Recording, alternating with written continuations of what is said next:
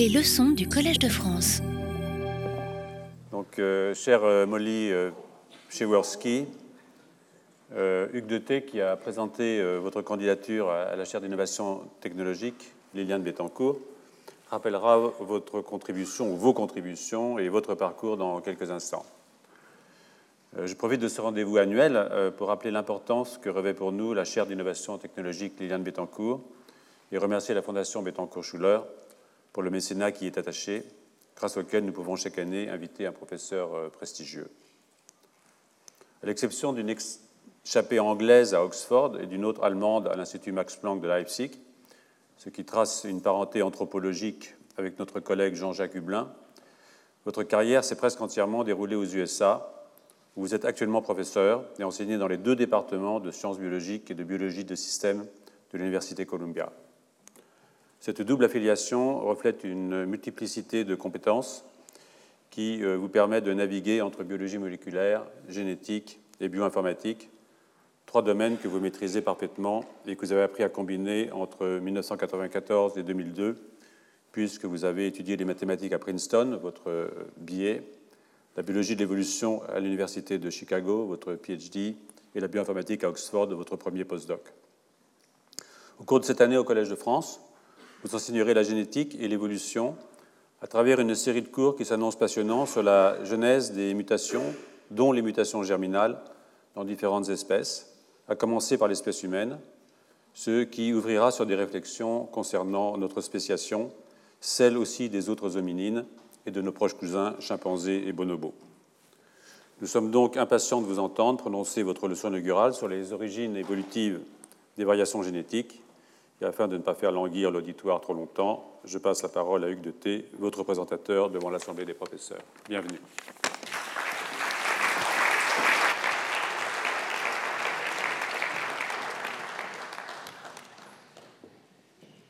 Cher Molly euh, Przeborski, les professeurs du Collège de France sont très heureux de vous accueillir pour prononcer votre leçon inaugurale à la chaire annuelle d'innovation technologique Liliane Bettencourt.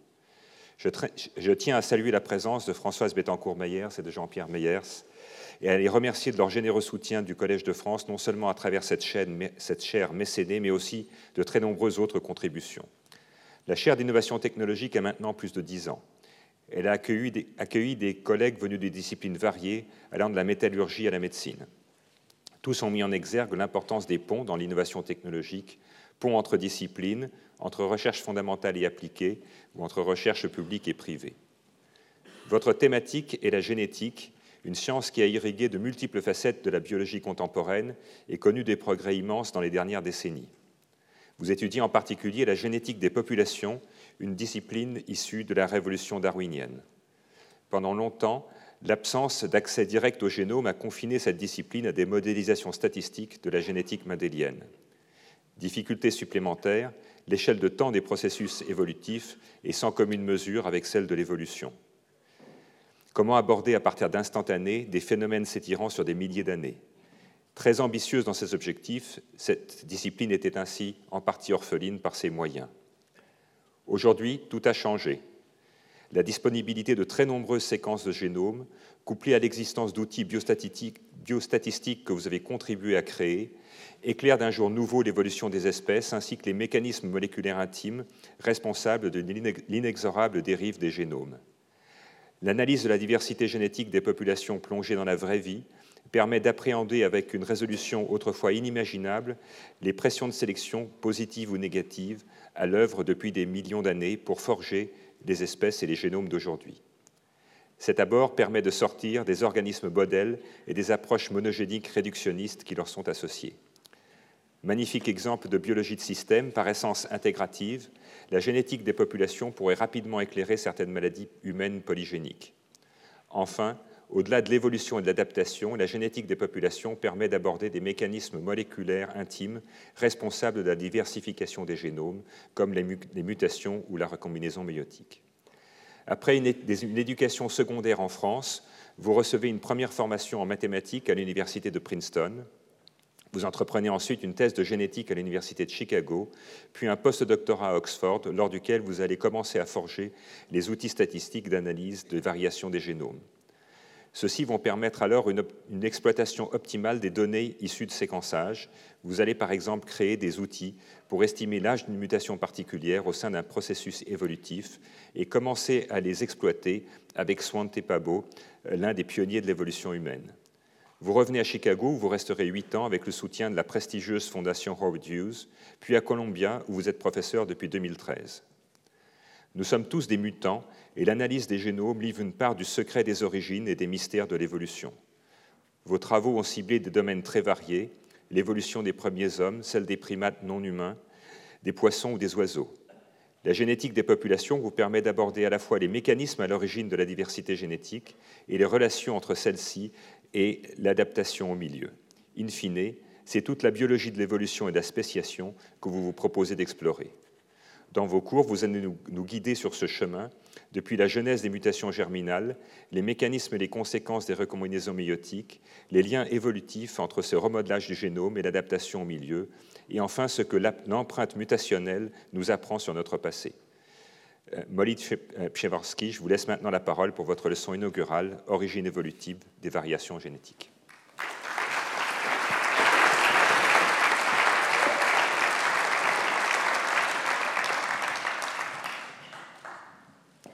Mesdames, Messieurs, chers collègues et amis, je voudrais commencer par remercier les professeurs du Collège de France qui me font l'immense honneur de m'accueillir ici cette année, et surtout le professeur Hugues Deté qui a soutenu ma candidature. Je tiens également à remercier la Fondation Bettencourt-Schuller pour leur généreux soutien de cette chaire et leur présence aujourd'hui. Je n'aurais jamais imaginé me trouver ici, ici un jour et j'ai beaucoup de personnes à remercier, dont ma famille tout d'abord, des amis de plusieurs décennies, mes mentors, mes collègues et des membres de mon laboratoire dont certains sont ici aujourd'hui. Merci finalement à tous ceux venus écouter cette introduction à l'étude des origines évolutives de la variation génétique. Depuis les débuts de la biologie en tant que discipline, les biologistes se sont appuyés sur un concept de spécimen type, c'est-à-dire un ou des exemples servant à définir les propriétés biologiques d'une espèce. Ici, vous en voyez un exemple. Le spécimen type sur lequel est basée la description de cette espèce de papillon amazonien. Ce concept reste important pour la systématique et la paléontologie, où il aide à définir les contours des espèces et à les délimiter les unes par rapport aux autres. Par exemple, les attributs physiques d'un homme de Néandertal sont définis par rapport à des découvertes fossiles spécifiques, dont ce fossile décrit en 1864, qui servent de référence pour distinguer les Néandertaliens des hommes modernes comme nous, entre autres. Mais ce concept de spécimen type joue également un rôle central dans la biologie moléculaire et cellulaire, où il existe une notion moins connue, mais analogue, de type sauvage, ou wild type en anglais. Un type sauvage est souvent défini comme la forme typique d'une espèce telle qu'elle se présente dans la nature. Voici par exemple le type sauvage d'une drosophile, également appelée mouche du vinaigre. Ici, en revanche, un mutant, un cas dans lequel le génome a été changé par une mutation et par conséquence, les instructions de développement ont été altérées, conduisant à des pattes là où devraient se trouver des antennes. Si l'on part de ce concept, un type sauvage représente le code génétique correct et la manière normale dont le développement devrait se dérouler. A l'inverse, les mutants représentent des anomalies majeures. Ce schéma, suggère qu'en introduisant artificiellement des, des, modifications dans les génomes de type sauvage, on puisse obtenir le genre d'anomalie qu'on voit ici. L'idée étant que ces mutants permettent ensuite de disséquer la construction génétique et moléculaire du trait. Cet outil conceptuel du type sauvage et la production de milliers de mutants chez la drosophile, la souris et dans d'autres espèces modèles a été extraordinairement productif en biologie, permettant un grand nombre de découvertes fondamentales de la biologie moderne. Dans ce cas, ils ont permis d'élucider les instructions génétiques et les processus moléculaires qui conduisent au développement des membres chez la drosophile, mais également chez d'autres espèces, dont la nôtre. Mais comme Darwin et beaucoup d'autres l'ont souligné, dans la nature, ce qui domine, ce n'est pas nécessairement un spécimen type, mais au contraire une large variation autour de tout phénotype. En d'autres mots, dans la nature, il n'existe pas de type sauvage, il n'existe que des mutants. Par exemple, les hommes humains diffèrent par de nombreux traits, leur taille, leur prédisposition à l'otite, leur capacité à digérer le lait à l'âge adulte, certains comportements, etc. Considérons l'exemple de la taille. Je vous montre ici la distribution de la taille des femmes et des hommes en Écosse aujourd'hui, avec une moyenne de 1,76 m pour les hommes. Puisque c'est la taille la plus fréquente, on serait tenté de choisir cette valeur comme représentant le type sauvage d'un homme en Écosse, du moins à l'heure actuelle. Mais comme vous le constatez, peu d'Écossais font exactement 1m76. La plupart se situent dans une fourchette autour de cette valeur, un peu comme l'équipe de foot française.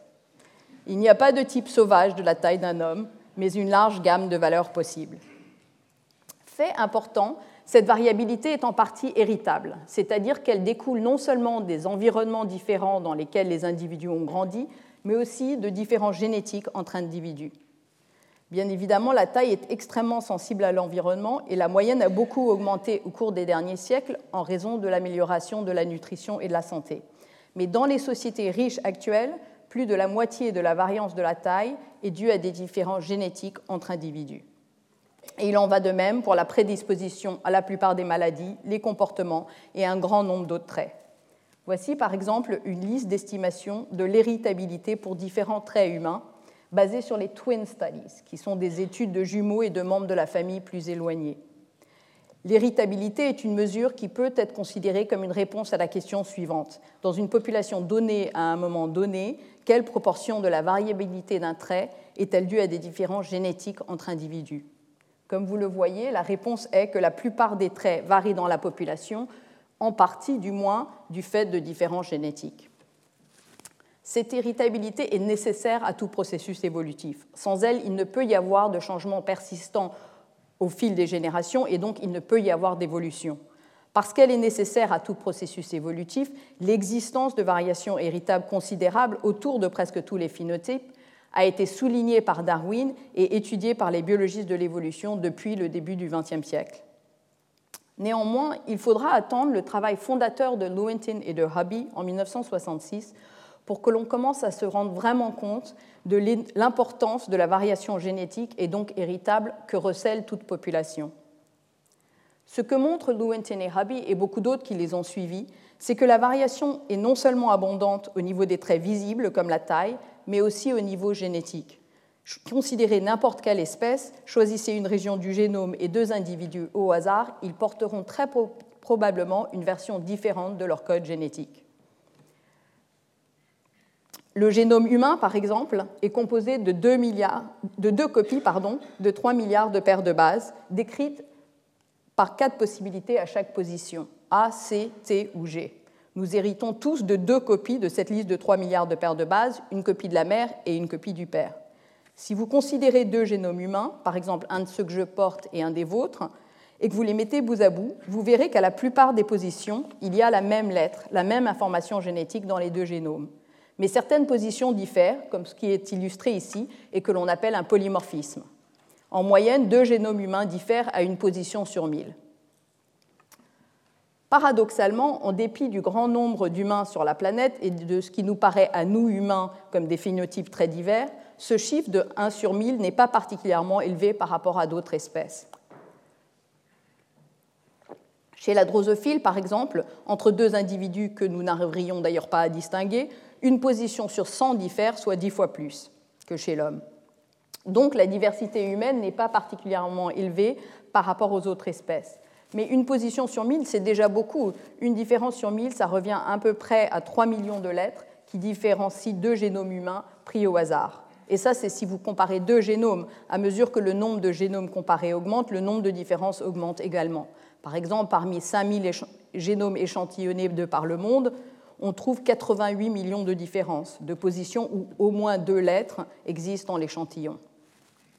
Qui est alors le type sauvage et qui sont les mutants? On voit bien que ce concept n'est plus si clair quand il s'agit de populations naturelles. Poser la question en termes de diversité génétique est un peu trompeur, car la grande majorité des différences entre les génomes humains n'a probablement aucun effet sur la diversité phénotypique, c'est-à-dire sur les caractéristiques des individus. En effet, dans un génome, certaines séquences codent pour des protéines, des gènes, mais c'est un petit sous-ensemble, moins de 2% des lettres dans le cas du génome humain. D'autres séquences spécifient quand dans le développement et dans quel tissu un gène doit être actif. Ces éléments-là restent bien moins caractérisés et nous ne savons pas exactement quelle part du génome ils impliquent, mais néanmoins une minorité. Et une fraction substantielle du génome ne fait rien du tout pour son porteur. Par exemple, près de la moitié du génome humain est composé d'éléments transposables À quelques exceptions près, ces éléments transposables ne codent pour aucune information qui serve à leur porteur. Ils persistent dans le génome simplement parce qu'ils se multiplient sans que l'autre ne puisse y faire grand-chose. Les mutations dans les gènes ou dans les parties du génome qui régulent les gènes peuvent affecter le phénotype, mais dans le reste du génome, ils n'ont aucun effet ou très peu d'effet. Néanmoins, si même une, seule une petite partie du génome affecte les phénotypes, elle contient tout de même des millions de positions fonctionnelles qui diffèrent entre génomes humains. Ces millions de différences entre génome humain ou génome de mouche, d'ailleurs, influencent des caractéristiques aussi diverses que la couleur des cheveux, la taille, la susceptibilité de développer un diabète. En effet, ces différences sont à l'origine de toutes les variations héréditaires, de l'apparence à la physiologie, en passant par certains comportements. Au cours de la dernière décennie, il est devenu possible d'identifier les polymorphismes génétiques associés à de nombreux traits. Voici par exemple une carte du génome humain où sont indiquées toutes les positions pour lesquelles la modification d'une lettre a été associée au risque d'une maladie. Ces positions sont représentées par un cercle et la couleur est codée selon le type de maladie qu'elles affectent. Ce résumé de 2013 est déjà largement obsolète car ces découvertes évoluent rapidement à mesure que le nombre d'individus étudiés augmente. Néanmoins, vous voyez que les positions associées aux maladies sont réparties sur l'ensemble du génome et que pour chaque phénotype, que ce soit le diabète ou la taille, on a déjà découvert un grand nombre, des milliers de positions influentes. Il est à noter que très peu de ces différences ont des effets aussi importants que ceux créés expérimentalement en laboratoire. Dans la nature, les porteurs de mutations aussi sévères ne réussiraient en effet pas à se reproduire et périraient vite. Il est difficile pour une mouche d'avoir des pattes à la place des antennes. La plupart des différences génétiques que nous observons entre individus en milieu naturel agissent plutôt comme des perturbations subtiles du trait, rendant l'individu légèrement plus grand ou légèrement plus à risque de diabète, etc. Par exemple, la variation héritable de taille que l'on trouve dans une population est attribuable à plusieurs milliers de positions dans le génome. À chaque position, la substitution d'une lettre par une autre change la taille de la personne de moins d'un millimètre en moyenne. Mais ensemble, ces milliers de polymorphismes expliquent en grande partie la gamme de tailles que l'on observe dans une population. En résumé, dans les populations naturelles, il n'y a pas de type sauvage et de mutant, mais une grande variation pour n'importe quel trait et une partie importante de cette variation est due à des différences génétiques entre individus. Alors d'où viennent toutes ces différences entre nos génomes? Qu'est-ce qui détermine les niveaux de variation au sein des espèces? Pourquoi les humains diffèrent-ils à une position sur 1000 alors que les mouches du vinaigre diffèrent à une position sur 100 Pourquoi la variation qui affecte les phénotypes persiste-t-elle dans les populations? Pourquoi n'existe-t-il pas plutôt une grande majorité de types sauvages et simplement quelques mutants? Ce sont les questions auxquelles nous nous intéresserons aujourd'hui et au long du, du cours à venir.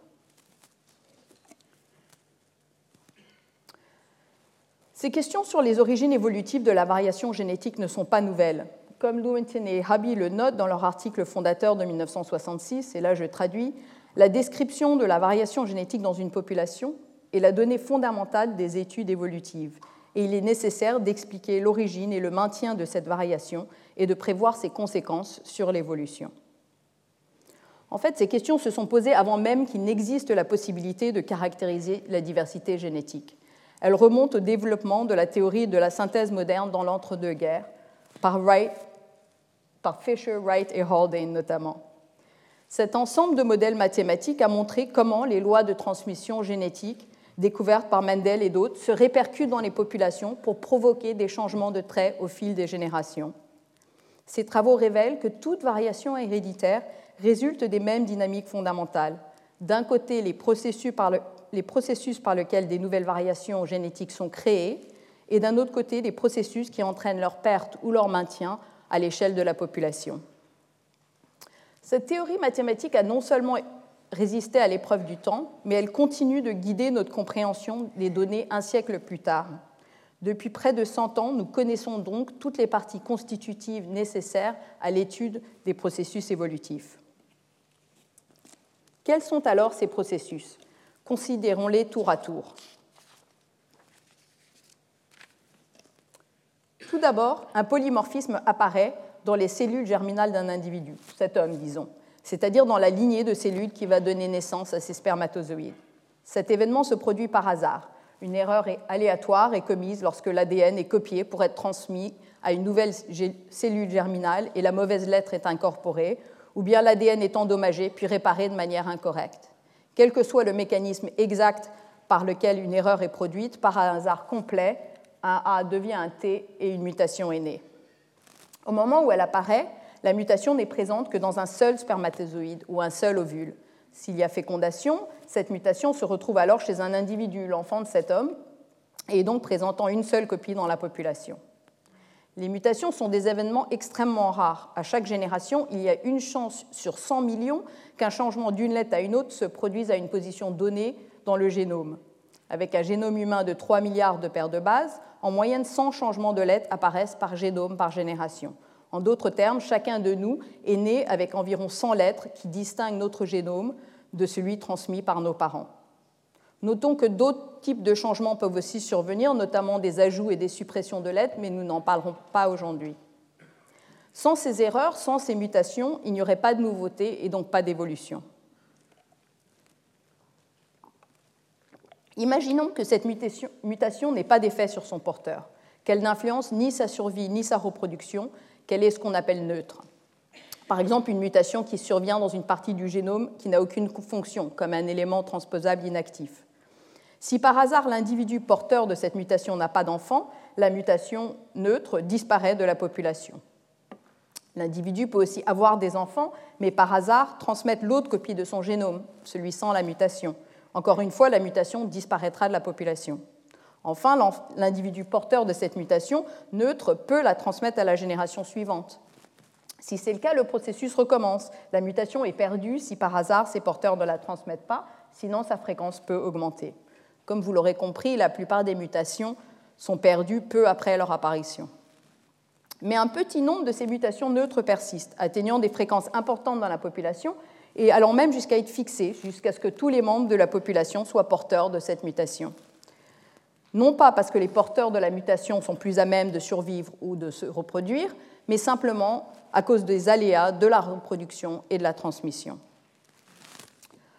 Lorsque c'est le cas, lorsqu'un polymorphisme augmente en fréquence dans la population, on le trouvera non seulement dans le contexte génomique dans lequel il est apparu, mais également dans d'autres contextes génomiques. Une mutation qui se trouvait à l'origine sur un chromosome portant un T mille lettres plus loin peut éventuellement se retrouver sur un chromosome portant une autre lettre à cette position, un G par exemple. Les mutations se retrouvent ainsi dans d'autres contextes génomiques par un processus appelé recombinaison, processus qui mélange deux génomes pendant la méiose. C'est ce qui fait que la copie du génome que vous obtenez de chaque parent n'est pas simplement l'un de leurs deux génomes, mais une mosaïque des deux.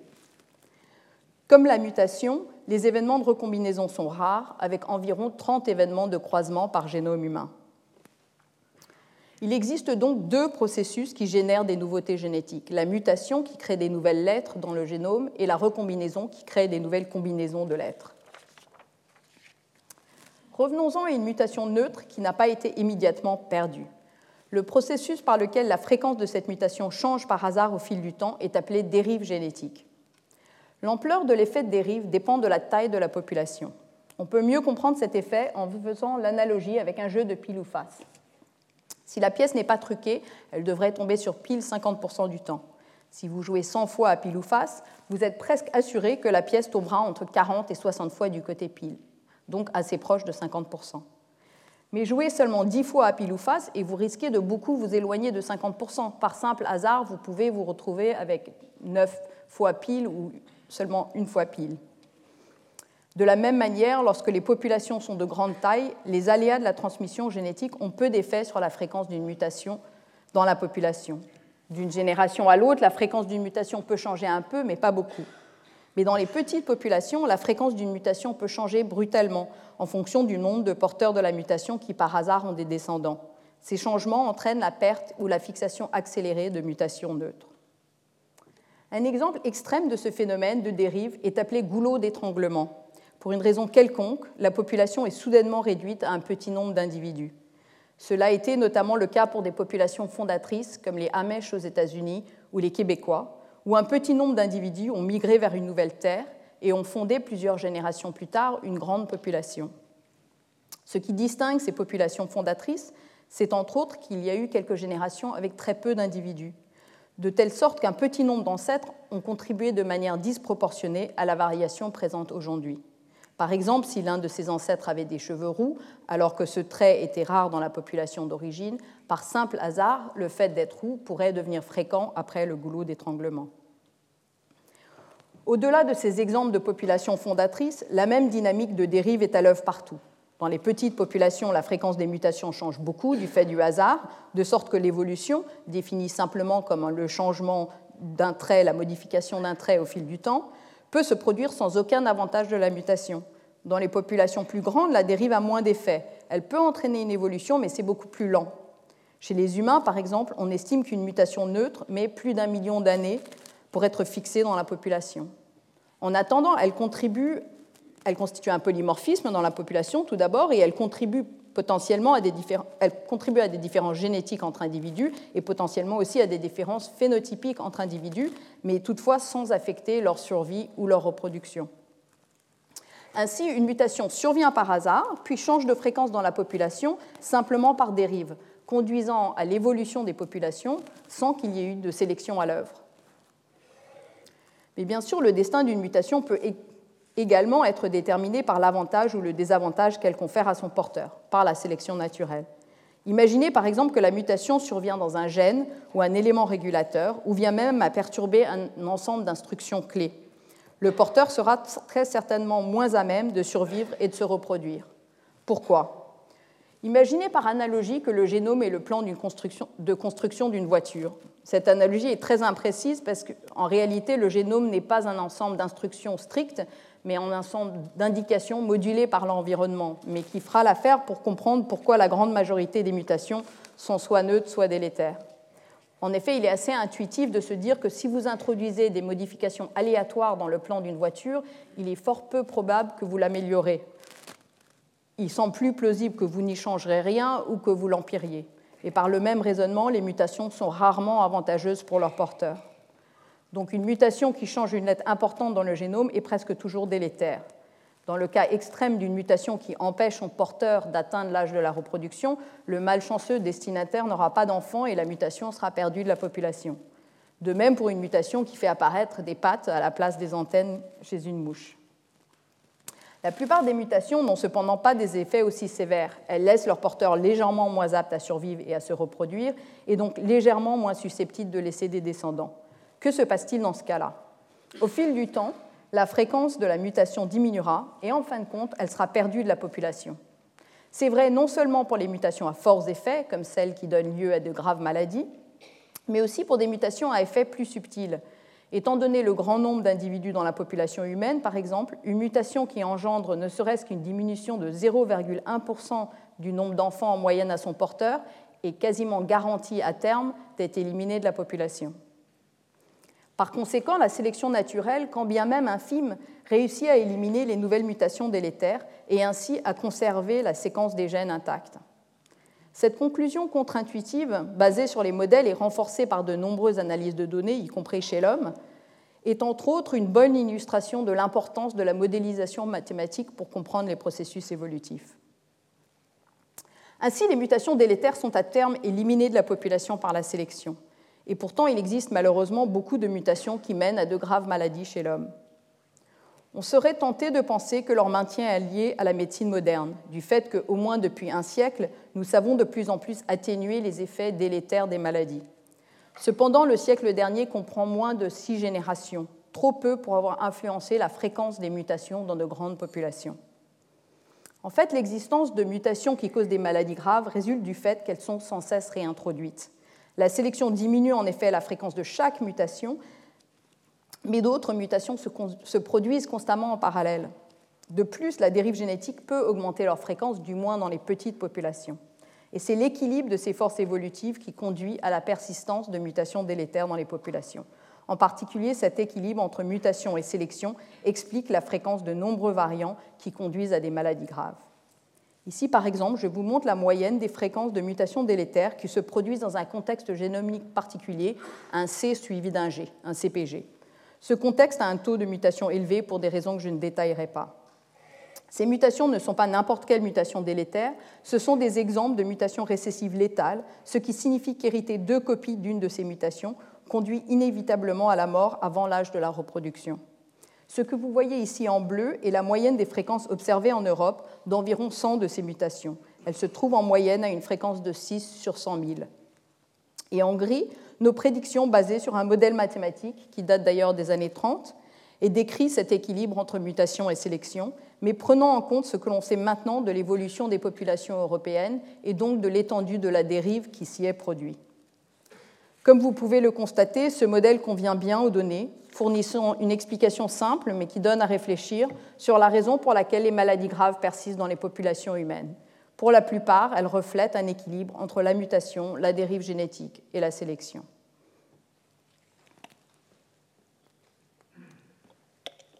Nous avons vu que presque toutes les mutations sont soit neutres, soit délétères. Néanmoins, une infime minorité de mutations sont bénéfiques. Bien qu'elles apparaissent de manière aléatoire, certaines mutations peuvent en effet favoriser la survie ou la reproduction dans un environnement donné. Pour reprendre l'analogie du plan de voiture, par hasard, la mutation améliore le plan de son turbo. Nous ne savons pas quelle fraction des mutations cela représente, mais supposons qu'une mutation sur un million soit bénéfique. Puisque nous sommes tous nés avec 100 mutations, ça voudrait dire que chez l'homme, à chaque génération, une personne sur 10 000 naît avec une mutation bénéfique. Donc, malgré la rareté des mutations bénéfiques, il y a un afflux constant dans la population. Qu'advient-il d'une mutation bénéfique lorsqu'elle survient? Elle sera presque certainement perdue. La raison est la même que pour une mutation neutre, les aléas de la transmission.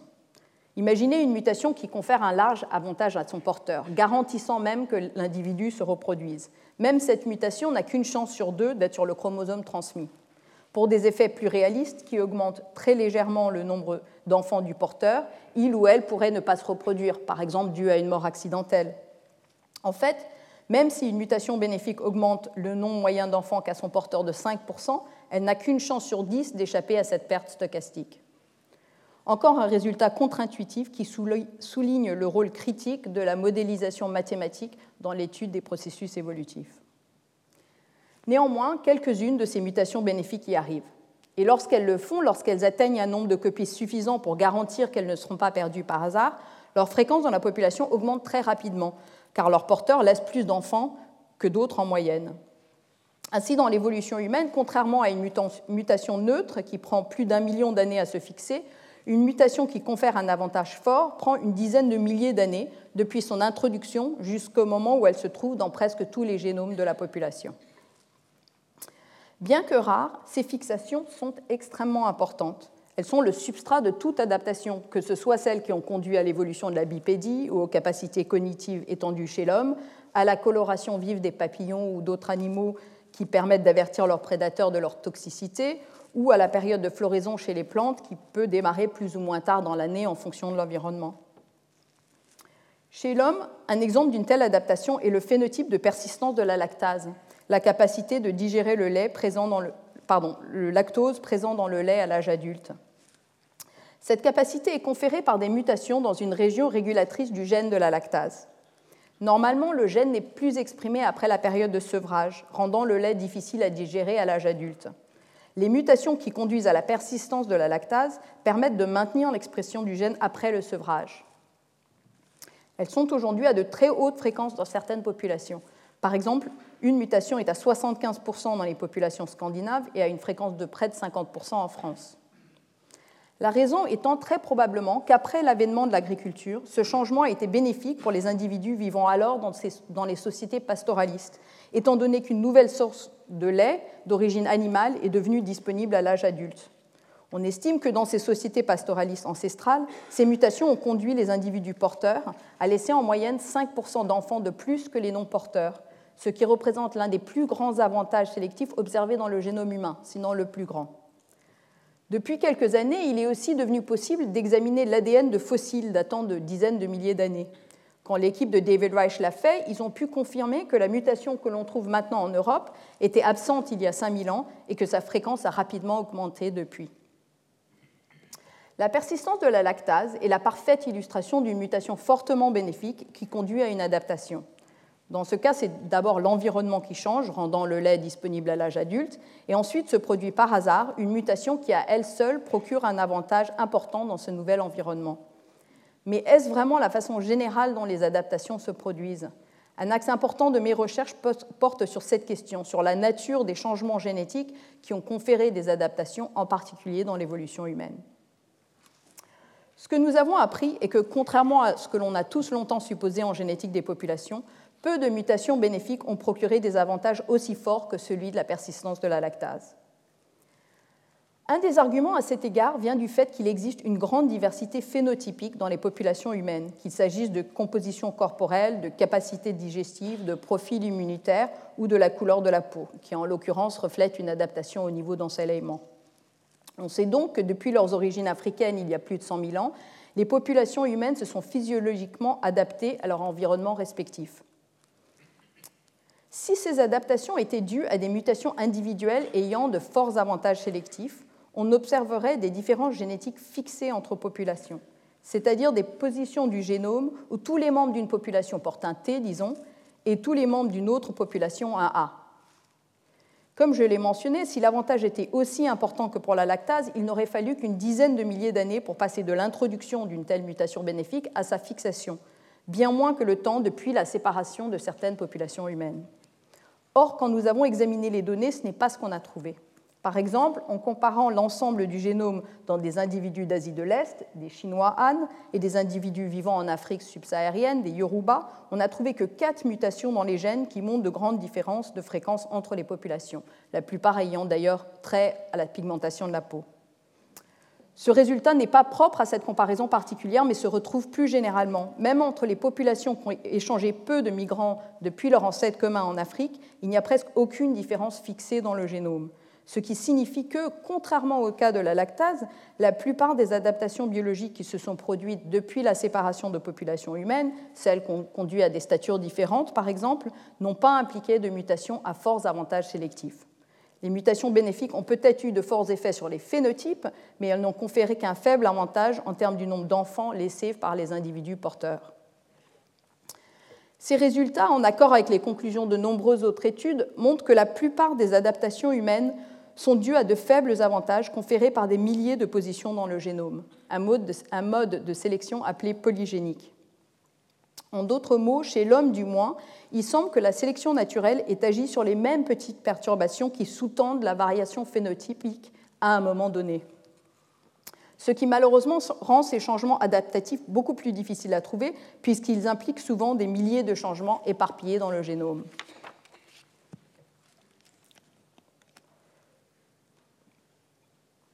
Il est donc également assez difficile de répondre à la question centrale de la mesure dans laquelle la variation héréditaire résulte de la dérive ou bien de la sélection naturelle. Quand les effets individuels sont aussi subtils, comment évaluer quelle part des différences génétiques observées dans la nature, ou observées d'ailleurs parmi les individus dans cette pièce, ont ou ont eu une fonction importante? Nous savons que ceux d'entre nous qui pouvons digérer le lait, à l'âge adulte le devons à nos ancêtres pastoralistes. Nous doutons qu'il est de même pour la bipédie ou des capacités linguistiques. Mais la couleur de nos yeux, notre aversion au risque, combien de ces traits reflètent la sélection naturelle dans les populations humaines, contemporaines ou ancestrales? Il y a quelques années, nous avons décidé de voir si nous pouvions traiter le présent comme n'importe quel laps de temps de l'évolution humaine et étudier quelques-unes de ces questions chez l'homme contemporain, en nous servant des importantes bases de données qui commencent à être disponibles, bases de données mises en place à l'origine à des fins médicales. Il peut sembler étrange de poser cette question concernant des humains actuels quand l'évolution semble un phénomène du passé lointain qui, ne s'applique qu'à nos ancêtres vivant il y a des milliers d'années. Mais en fait, l'évolution est toujours en cours. Évoluer signifie simplement que des mutations deviennent plus ou moins fréquentes au fil du temps. Comme nous en avons discuté, ces changements peuvent se produire par hasard, par dérive génétique, ou lorsque les porteurs d'une mutation spécifique sont mieux amènes de survivre, de se reproduire, ou d'ailleurs de soigner les membres de leur famille et donc de laisser plus de descendants. Il n'y a donc aucun doute que les humains évoluent en permanence. La question est de savoir si nous continuons à nous adapter, si les individus porteurs de mutations nocives vivent moins longtemps, se reproduisent moins et finissent par laisser moins de descendants. La myopie, par exemple, peut avoir été un inconvénient majeur pour nos ancêtres, mais avec les lunettes et la chirurgie au laser, il est fort peu probable qu'elle empêche aujourd'hui les gens de vivre longtemps. Malgré les, progrès de la médecine moderne, donc, peut-on trouver des variants qui affectent actuellement la reproduction ou la survie chez l'homme? Pour répondre à cette question, notre idée de départ était d'identifier des mutations qui réduisent les chances de survie et donc devraient être moins fréquentes chez les personnes âgées. Par exemple, si une mutation devient nocive à l'âge de 40 ans, les personnes qui la portent ont moins de chances de survivre au-delà et la mutation devrait être moins fréquente chez ceux qui vivent plus longtemps. Nous avons donc recherché des mutations dont la fréquence change avec l'âge. Pour identifier des effets subtils sur la survie, nous avons considéré des bases de données considérables de plus de 500 000 personnes vivant aux États-Unis et au Royaume-Uni et détails importants d'ascendance génétique partagée. Pour illustrer ce que nous avons trouvé, voici les résultats pour une mutation du gène CHRNA3 associée au tabagisme intense, plus précisément liée à combien de cigarettes une personne fume si elle fume. Sur l'axe des abscisses est représenté l'âge auquel chaque homme est décédé, et sur l'axe des ordonnées, la fréquence de la mutation dans ce groupe d'âge. Comme vous le voyez, la fréquence de cette mutation diminue avec l'âge, car les porteurs de cette mutation sont moins nombreux à survivre. En tout, nous avons ainsi trouvé une vingtaine de polymorphismes dans le génome, liés, vous vous en douterez, au risque de cancer des poumons, de maladies dégénératives et de problèmes cardiovasculaires, mais aussi à des traits moins trivialement néfastes, comme à l'âge de la puberté. En effet, il semble que les personnes génétiquement prédisposées à atteindre la puberté à un, âge plus avancé vivent plus longtemps en moyenne. Ces résultats montrent que les humains portent des mutations qui affectent leur survie et que la sélection naturelle continue à agir au moins sous un sous-ensemble dans certains environnements contemporains. Cette étude ne permet d'identifier que la partie émergée de l'iceberg. Même avec des centaines de milliers d'individus, nous ne pouvons mettre en évidence que des effets relativement importants sur la survie associés à des mutations à fréquence supérieure à 1% dans la population. Pour le moment, nos découvertes n'offrent donc qu'un premier aperçu de ce qui pourrait bientôt être obtenu grâce aux millions de génomes déjà séquencés de par le monde en combinaison avec des archives généalogiques. À plus long terme, cette approche contribuera à la médecine de précision, permettant d'identifier et de traiter les effets de variants délétères avant qu'ils ne se manifestent. Au-delà de ces applications importantes, le processus que nous voyons se dérouler aujourd'hui, bien que modifié par la médecine moderne, est le même processus que celui qui a eu lieu plus tôt dans notre évolution et dans l'évolution d'autres espèces. Toutes les adaptations biologiques, de l'évolution de l'œil à la capacité de l'homme à marcher debout, c'est-à-dire aussi différentes ou complexes qu'elles ne paraissent, sont le résultat de ces mêmes changements bénéfiques, mêmes infimes changements bénéfiques, pardon, génération après génération, qui sont le substrat même de la sélection naturelle. Jusqu'à présent, nous avons parlé de mutations bénéfiques comme si elles l'étaient dans tous les environnements, les entraînant inexorablement vers la fixation. Mais peut-être qu'une mutation est bénéfique à son porteur uniquement dans certains environnements ou à certaines époques. Par exemple, le variant du gène CHRNA3 a un effet délétère parce que actuellement les gens fument, mais il n'aurait très certainement aucun effet dans un environnement sans tabac. Cet exemple illustre que ce qui est délétère dans un contexte peut ne pas l'être dans un autre. Quand les pressions sélectives varient selon les environnements, la diversité génétique peut être maintenue au sein de la population au lieu d'être rapidement éliminée. Un exemple de polymorphisme maintenu par la sélection est le groupe sanguin ABO, que nous connaissons tous en raison de son importance pour la transfusion sanguine, mais qui sert aussi de récepteur dans les cellules de l'épithélium intestinal et donc comme point d'entrée potentiel pour les pathogènes intestinaux. Dans un échantillon d'humains, par exemple encore une fois les individus dans cette pièce, vous trouverez des individus de type sanguin A, B, O ou AB. Ici, je vous montre la fréquence du type B dans le monde. En principe, cette distribution pourrait refléter les effets de dérive, c'est-à-dire qu'elle pourrait simplement refléter le fait que différentes populations humaines ont évolué de manière relativement isolée depuis leurs origines communes en Afrique, et donc que la fréquence du type B a fluctué par hasard. En fait, de nombreuses études ont montré que les fréquences des variants A, B et O diffèrent parce que, au moins par le passé, les populations humaines qui se trouvaient dans des environnements différents ont fait face à des pressions sélectives distinctes. La diversité du type sanguin ABO résulte donc d'une sélection naturelle qui varie selon les environnements et conduit en conséquence au maintien de tous ces types sanguins dans l'espèce. Plus récemment, ce que mon laboratoire a découvert, c'est que le maintien de cette variation de type sanguin est très ancien. Rappelez-vous qu'un polymorphisme neutre prend environ un million d'années de son introduction dans la population jusqu'à la fixation, et une mutation favorisée dans tous les environnements bien moins. Ce que l'on a montré, c'est que le groupe sanguin ABO existe depuis des dizaines de millions d'années. depuis si longtemps que le polymorphisme AB est antérieur à la séparation des humains et des gibbons?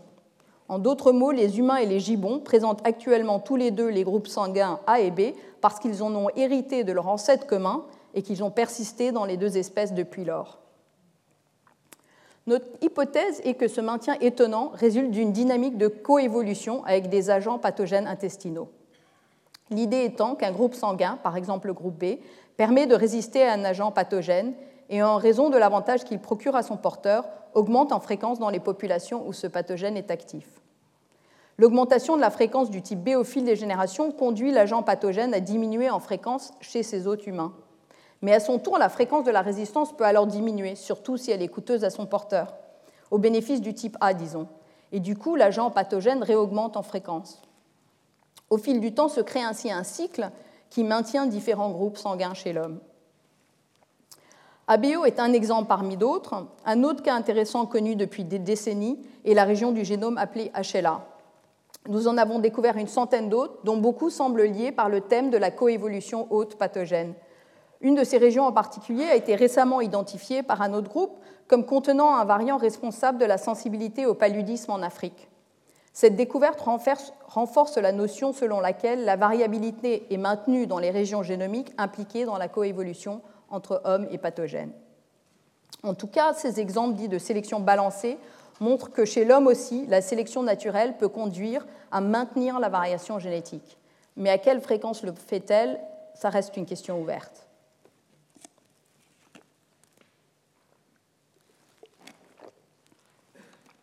Pour revenir au portrait que nous avons dressé jusqu'à présent, l'évolution se produit à partir de deux processus génétiques générateurs de diversité, la mutation et la recombinaison, et deux dynamiques de population qui entraînent une augmentation ou une diminution de la fréquence de ces mutations, la dérive génétique et la sélection naturelle.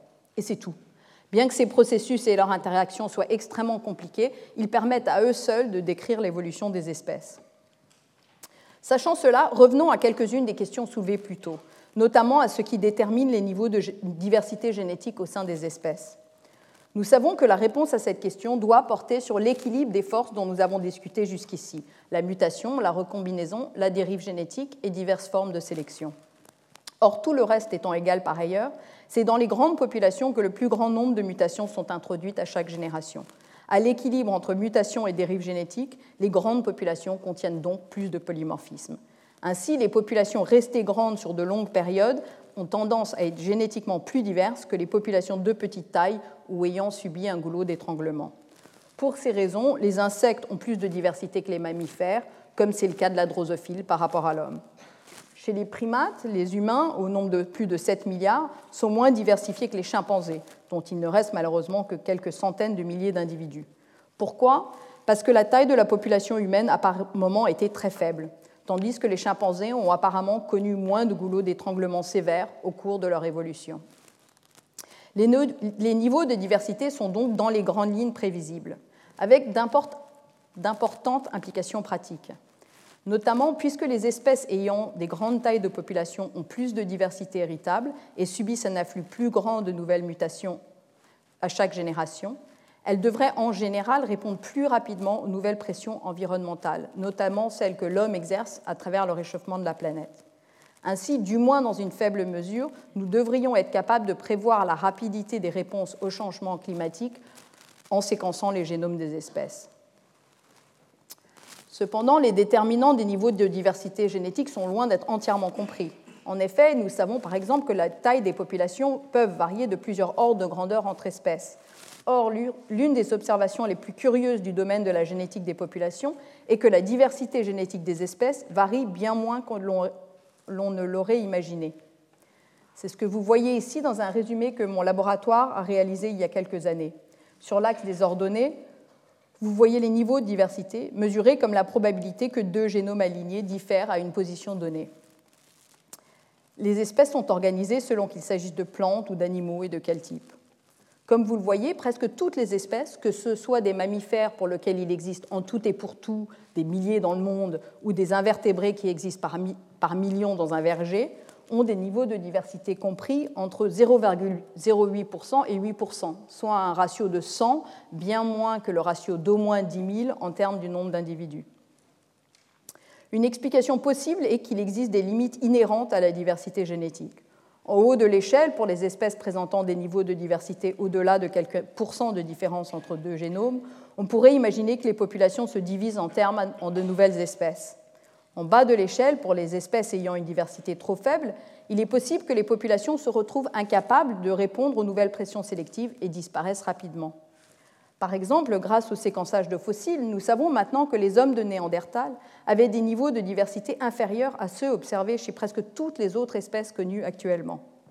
C'est peut-être une indication que même sans la rencontre avec les hommes modernes, leur fin était proche. Encore une fois, cette question a d'importantes implications pratiques. En particulier, existe-t-il un niveau de diversité en dessous duquel une espèce est condamnée à l'extinction? Ce qui m'amène pour terminer à vous parler un peu de la relation entre la génétique des populations, une discipline qui s'intéresse surtout au processus évolutif, et d'autres disciplines de la biologie. J'ai commencé cette conférence en soulignant que dans la biologie moléculaire ou la biologie cellulaire, une expérience implique souvent de perturber le système d'une manière ou d'une autre en introduisant une mutation. Mais lorsque vous étudiez la variation dans une population, vous examinez en fait les résultats d'une vaste expérience de mutagénèse déjà réalisée. Comme nous l'avons vu, nous sommes tous essentiellement des mutants qui manifestent maintes différences dans l'activité de nos gènes. Une population est donc déjà une expérience de biologie moléculaire vivante, à la différence près que les individus étudiés peuvent survivre, du moins jusqu'à la naissance, avec les mutations qu'ils portent. Les analyses de génétique des populations permettent donc d'essayer toutes les combinaisons de variants qu'un organisme peut porter. De plus, comme la diversité génétique constitue une empreinte de mécanismes génétiques et évolutifs qui se sont déroulés sur un temps long dans un grand nombre d'ancêtres, les données de variation génétique peuvent servir à accéder à des effets trop subtils ou trop rares pour qu'ils ne puissent être étudiés en laboratoire. Cette approche est faisable non seulement pour les espèces modèles, mais en principe pour toute espèce que l'on peut séquencer. En effet, la raison pour laquelle les biologistes étudient les souris et les drosophiles est que des outils génétiques bien établis existent pour ces systèmes et qu'ils peuvent être facilement élevés dans un, laboratoire. Mais il est désormais aussi possible d'utiliser des approches statistiques pour, pour cartographier les différences génétiques qui donnent lieu à des différences phénotypiques. De cette façon, les approches basées sur la génétique des populations nous permettent d'en apprendre beaucoup sur la génétique des espèces non modèles. S'ouvre alors la possibilité de comprendre les processus biologiques dans un ensemble beaucoup plus large d'organismes et d'approfondir nos connaissances de ce qui est biologiquement possible et ce qui ne l'est pas. Dans mon laboratoire, par exemple, nous étudions maintenant non seulement les données humaines, mais également le diamant mandarin, le poisson porte-épée, le serpent des blés, entre autres. En recueillant et en analysant des données génomiques sur ces espèces, nous avons identifié des différences fondamentales dans les mécanismes de recombinaison parmi les vertébrés approfondissant ainsi notre compréhension du fonctionnement de la recombinaison au-delà de la poignée d'organismes modèles précédemment étudiés en détail. Nos découvertes révèlent entre autres que la, recombinaison, et la mutation d'ailleurs, évoluent rapidement et donc que les mécanismes qui produisent la variation génétique ne sont pas simplement des intrants au processus évolutif, mais des traits eux-mêmes sujets aux forces évolutives.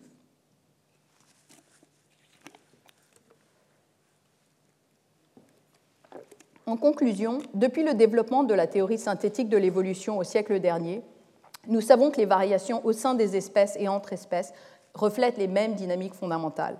Les différences génétiques entre individus proviennent de changements accidentels du génome qui se sont produits pendant la formation des gamètes et ont persisté dans la population, que ce soit par hasard ou parce qu'ils étaient bénéfiques. Ces changements peuvent parfois conduire à l'isolement reproductif d'un groupe par rapport à un autre et donc entraîner la spéciation près de 100 ans plus tard, avec des millions de génomes séquencés chez l'homme et dans d'autres espèces, et une caractérisation croissante de leurs conséquences fonctionnelles, nous sommes enfin en mesure de comprendre comment ils donnent naissance à la variation génétique et surtout pourquoi ils la maintiennent. Pour finir, je voudrais prendre le temps d'énumérer quelques-unes des nombreuses personnes envers qui je suis reconnaissante. Je pense notamment à Brian et Deborah Charlesworth, de géants de la biologie évolutive chez qui ou avec qui j'ai eu la chance d'être initié à la génétique des populations. Dick Hudson, mon directeur de thèse, Peter Donnelly, mon directeur de postdoctorat, et Andy Clark, monteur officieux mais indéfectible.